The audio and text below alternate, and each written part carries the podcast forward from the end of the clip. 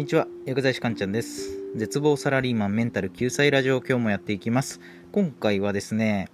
専門書の読み方についてお話をしていきます。専門書の読み方ですね。皆さんなんかの、まあ、何でもいいんですけど専門書とかって読んだことありますかね？結構分厚い専門書って多いですよね。で僕はその薬剤師で学生時代その薬学部だったんですけど結構ね分厚いこう専門書とかって読む機会多かったんですよね。で、ある程度基礎も身について、まあ、さらにね、より洗練された深い知識をね、得ようって思った時は、やっぱ専門書を当たった方がいいわけですよ。それが一番いいわけですね。ただですね、専門書って読んだことある人わかると思うんですけど、やっぱね、つまんないんですよ。その少なくとも僕は面白いと思えないんですよね。で、専門書って初心者向けに書かれてないので、文章とかもね、結構堅苦しいですし、まあ気の利いたね、イラストが載ってるわけでもないですし、まあひたすらにね、こう学問的な内容がこう長々と淡々と書かれているだけなんですよ。でも、もし仮にですよ、この専門書を、まあ、効率よく楽しく読み進めることができたら、結構大きいアドバンテージになると思うんですよね。そこで今回は、専門書を効率よく読み進める方法というテーマでお話をしていきます。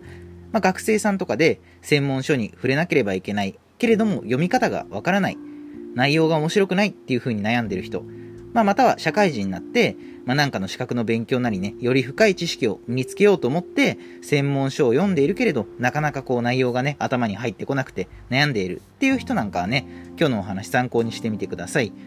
ということで、早速今日のテーマの結論で、専門書を効率よく読み進める方法。それはですね、あえて知識の余白を作るっていうことです。あえて知識の余白を作る。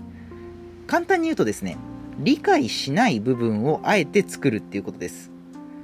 で、なんで知識の余白を作るといいかっていうと、これはですね、好奇心や興味がかき立てられるからなんですね。まあ、少しちょっと、えー、分かりにくいと思うので、まあ、逆を言うとですね、専門書は理解しながら順番に読み進めていってはいけないっていうことです。順番に読み進めていってはいけない。まあ、どういうことかっていうと、専門書ってやっぱ内容がね、すごい難しいので、多くの人は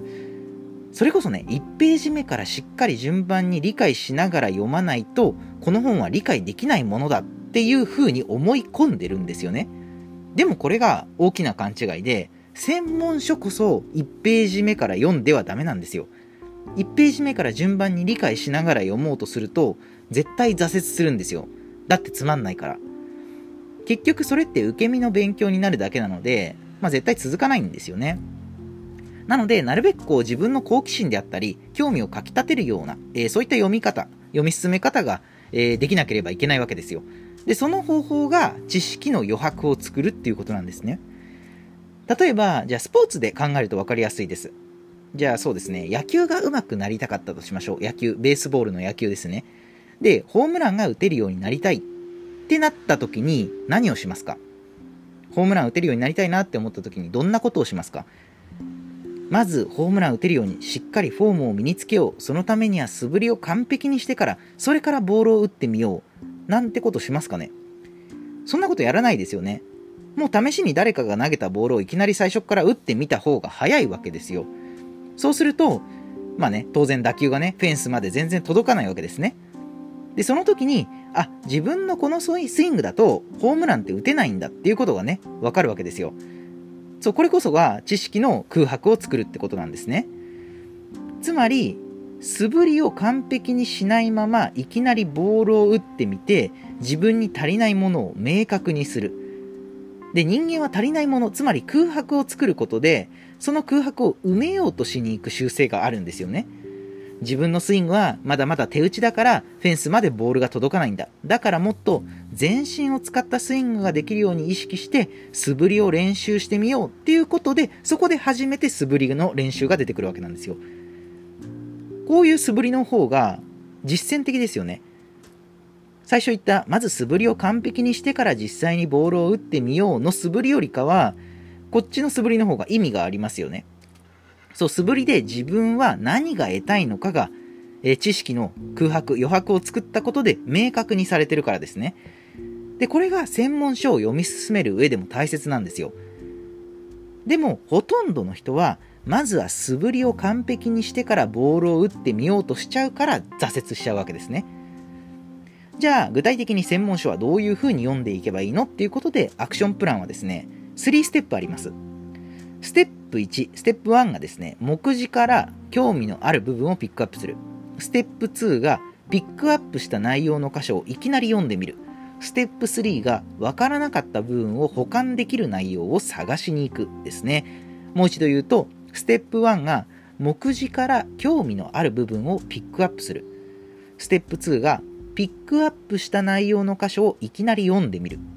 ステップ3が分からなかった部分を保管できる内容を探しに行く。で、なんでこの3ステップがいいかっていうと、先ほども言った通りで、知識の余白を作ることで、興味や好奇心をかき立ててくれるからですね。で、これ順番に解説していくんですけど、ステップ1の目次から興味のある部分をピックアップする。で、専門書って大体先頭に目次がついてますよね。で、その目次をとりあえず一旦バーっと全部眺めてみるわけですよ。で、そうすると、あ、ここちょっと面白そうだなっていう内容がね、いくつかこう見つかるわけですよ。これがね、ステップ1、ステップ1ですね。で、ステップ2のピックアップした内容の箇所をいきなり読んでみるっていうところなんですけど、ステップ1で見つけた自分の興味のありそうな内容が載ってるページにもういきなり飛んじゃってとりあえずもういきなり読んでみるわけです。で、読んでいくと、まあ当然ですけど、理解できない部分がね、ちょこちょこ出てくるわけですよね。でもそれって、逆を言うと、自分はあとここさえ分かればこの内容を理解できるよなっていう箇所が分かるっていうことなんですよ。自分が分からない箇所が分かる。これがステップ2なんですね。で、最後ステップ3。分からなかった部分を保管する内容を探しに行く。これはですね、ステップ2で自分の興味のある箇所を読みましたよね。その時に、あとここさえ分かればこの内容全部理解できるのにっていう箇所を他のページから探してくるわけですよ。まあその専門書内でもいいですし、まあスマホで調べても、まあ何でもいいです。あとここさえ分かればこの内容が理解できるっていうところを探すわけですよ。こうするとどうですかね？専門書をそれこそ1ページ目から理解しながら読むみたいな受け身の勉強から自分から情報を取りに行くすごいアクティブな勉強に変わりますよね。これがとても大事なわけですね。はい。ということで、今回は専門書を効率よく読み進める方法というテーマでお話をしてきました。えー、勉強してね、知識を身につけたいっていう気持ちがあって、まあ、せっかく専門書買ったのに、あつまらないなっていうことで挫折してしまうのはね、もったいないので、今日のお話を参考にしてですね、まあ、できるだけ楽しく専門書を読み進めて楽しく勉強していけるといいんじゃないかなと思ってます。ということで、最後まとめですね。今日のテーマ、専門書を効率よく読み進める方法ということで、えー、これはあえて知識の余白を作るっていうことですね。簡単に言うと、理解しない部分をあえて作る。具体的なアクションプランは、3ステップありましたね。ステップ1、目次から興味のある部分をピックアップする。ステップ2、ピックアップした内容の箇所をいきなり読んでみる。ステップ3、わからなかった部分を保管できる内容を探しに行く。この3ステップで専門書を読んでみましょう。では今回の内容は以上になります。また次回もお会いしましょう。さようなら。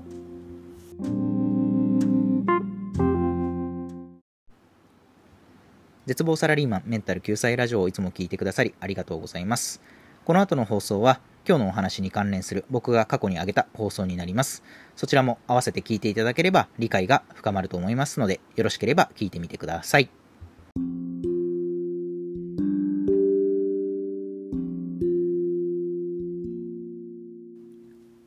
おはようございます。薬剤師かんちゃんです。薬剤師かんちゃんラジオ始まりました。ということで、このラジオはあなたの人生をグッドライフにするためのノウハウを静岡県からお送りする番組となっております。ということで今日もラジオ1本撮っていくんですが今回はですね読書術についてお話ししようかなと思います。読書についてですね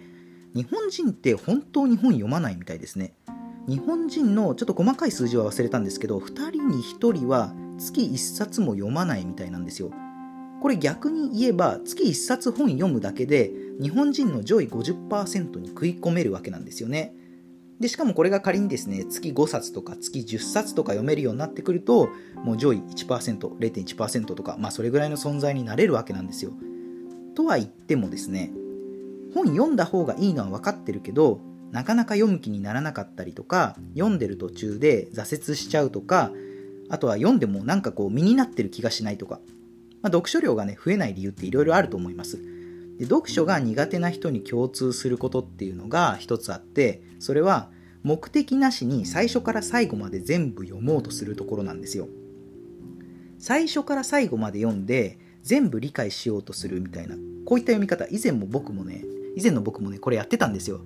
でもこれめちゃくちゃ効率悪いですしこの最初から最後まで読んだ方がいいみたいな幻想が多くの読書嫌いを輩出している原因だと僕は思ってるわけなんですね。学生の時とかも学校の先生は、ま、本読んだ方がいいぞとか言うだけで正しい本の読み方とか教えてくれないわけなんですよ。教えてくれなかったです実際。なのでそこで今回のテーマはですね人生の効率を爆上げする読書術とはということでお話をしていきます。今まで学校で誰も教えてくれなかった読書術をマスターしましょうっていうことですね、まあ、僕もこうやって偉そうに喋ってますけど実はねもともと大の読書嫌いだったんですよ。もうそれこそもう活字見るだけで体調悪くなるみたいなもう活字アレルギーだったんですけど今回ご紹介する読書法をやるようになってから毎月だいたい10冊は読むようになりましたね。どうせ読書するなら、まあ、自分のね今後の人生に活かせるような効率的でなおかつこう自分の血肉となるような読書をしたいですよね。じゃあ具体的にどうやって本を読んでいけばいいのってことで今日のテーマの結論ですね。人生の効率を爆上げする読書術。それはですね SQ4R 読書術です SQ4R 読書術 SQ4R っていうのはアルファベットの頭文字を取ったものです順番に言うと SQ4R の S ですね。これはサーベイ、調査です。調査。SQ4R の Q、これはクエスチョン、質問です。であと SQ4R の 4R4 つの R ですね。リード、読む。レスポンド、反応する。レコード、答え合わせをする。レビュー、これはレビューの間違い直しをする。この6つの項目で構成されてます。で、えそれぞれ細かく見ていくんですが、まず SQ4R 読書術の最初の S ですね、サーベイ調査ですね。これは本がどんな構成になっているか見る作業のことです。まず本がありますよね。で、最初から最後までまずペラペラペラペラ本全部めくるわけなんですよ。で、めくっていくと、あ、なるほど、この本、グラフとか表とか、まあ、図が結構入ってるんだなとか、あ、この本各章の終わりにまとめとか書いてくれてあるんだなとか、まあ、要はね浅く広く全体を見渡して本がどういった構成雰囲気なのかを確認する作業のことです。でこれね僕の感覚値ですが読書が苦手な人ってほぼ100%と言っていいくらいこのサーベイをやらないんですよ。このサーベイ調査をやらないってものすごく効率が悪くて例えばじゃあ山登りする前にどういったコースが一番安全かとかどれくらい登れば山頂にたどり着けるのかとか山登りする前って事前に調べるじゃないですか。でもこのサーベイ調査をやらないって山のこと何も調べないんでいきなり山登り始めるのと同じなんですよ。それじゃあ効率悪いし山頂にはたどり着けないですよね。読書でも全く同じことが言えるわけなんですよ。まず1つ目のサーベイ調査覚えておいてくださいでは次ですね SQ4R の、えー、と Q ですねこれはクエスチョン質問ですここが SQ4R 読書術の肝になるところですね。本って目次とか見出しがついてますよね。それを質問に変換する作業のことです。クエスチョン。質問ですね。例えば、じゃあ経済の本を読んでて、見出しで平成に入って日本は景気が一気に悪くなったっていうまあ見出しがね、あったとするじゃないですか。で、この見出しを質問に変換するっていうことなんですよ。平成に入って日本は景気が悪くなったこれを平成に入って日本が景気が悪くなった理由とは？みたいな感じで見出しを全部質問に変換していくわけなんですねで人間っていうのは問題形式にすると無意識に答えを探すっていう傾向があるんですよ。質問形式にする前はこうダラダラダラダラふーんあそうなんだふーんで受け身で読んでいたような読書が見出しを質問化することでその質問に答えようとするわけなんですよね。答えはどこだろうどこだろうっていうふうに重要ポイントを探す読書に変わってくるわけなんですよ。こうだらだら読む読書からこうクエスチョン化することで一気に効率が上がって超充実した読書になります。この SQ4R の Q ですね。覚えておいてください。クエスチョンですね。では SQ4R の4つの R 順番に、えー、次は説明していきます。まず最初の R リードですね。これは読むですね。先ほどのクエスチョン質問で見出し見出しを質問化しましたよね。でリードはその質問に対する答えを見つけていくっていう作業のことです。先ほど経済の本の例を出したと思うんですけど平成に入って日本が景気が一気に悪くなった理由とはって自分で質問作ったじゃないですか。その質問に対する答えを見つけていくわけなんですよ。これがリードです。どこだどこだどこだどこだどこだって探していってであるページで消費税増税が日本の経済に深刻なダメージを与えたとかいう一文があったとしたらあこれが答えだってなるわけなんですよね。でその答えを最初自分が質問化した見出しの横に付箋でも何でもいいんですけど簡単なメモ書きで残しておくんですよ。つまり本を自分で問題集に変えちゃってその問題に自分で答えていくような作業ですね。であとは見出しに対する答えが見つかったらさっさとまたもう次の見出しに移りましょう。冒頭でも少しちらっと言ったんですけど読書苦手な人っていうのは1から10全部読もうとして結果1から10全部理解できないみたいな現象が起きちゃってるのでそうではなくてどこが重要なのかポイントをつかんでさっさと読み進めていくっていうことが大切なんですね。そうすると読んでいる本に対する理解がどんどん深まっていきますよっていうことですね。では、えー、SQ4R の1つ目の R はリードっていうことで、えー、次2つ目の R、これは respond、反応するですね。先ほどの read で question に対する答えを見つけましたよね。その答えを自分のことに置き換える作業、これが respond、反応するです。例えば、じゃあ、平成に入って景気が一気に悪くなった理由とは？っていうクエスチョン、質問に対する答えが、消費税を増税したからだ、だったわけですよね。で今度はその消費税を増税したからだっていう答えを